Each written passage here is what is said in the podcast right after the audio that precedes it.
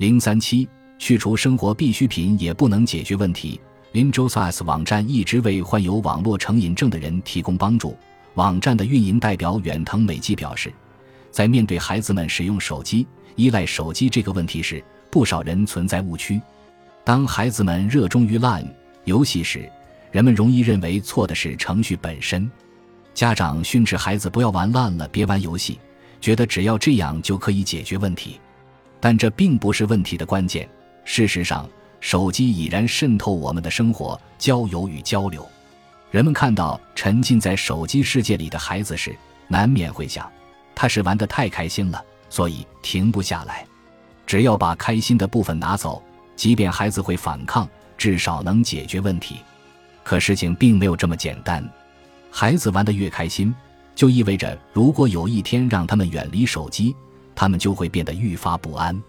假设不让他们使用 LINE，他们无法联系朋友，就会更加孤单了。这种孤单不仅是没有人陪伴，还可能是被班级、社团活动的社交圈子排挤。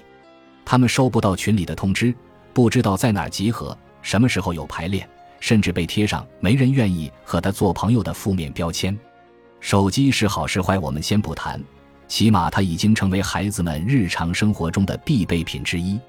孩子们不仅可以用手机和人聊天，利用学习类 App 增长见识，还能听音乐、看动画、搜索信息、发布信息。手机和我们的生活息息相关。对于不少青少年来说，习惯性看手机，玩着玩着就忘了时间，是很自然的行为，甚至可以说是生活习惯。不要觉得重度沉迷 SNS 或者游戏的孩子是特殊的个案。事实上，不知不觉就陷进去了。明明应该很开心，但不知为什么变得痛苦，想停下却停不下来的孩子非常多。尤其是近些日子，越来越多的孩子被迫使用手机。正如前文所述，孩子们之间的关系因为手机变得更自由了。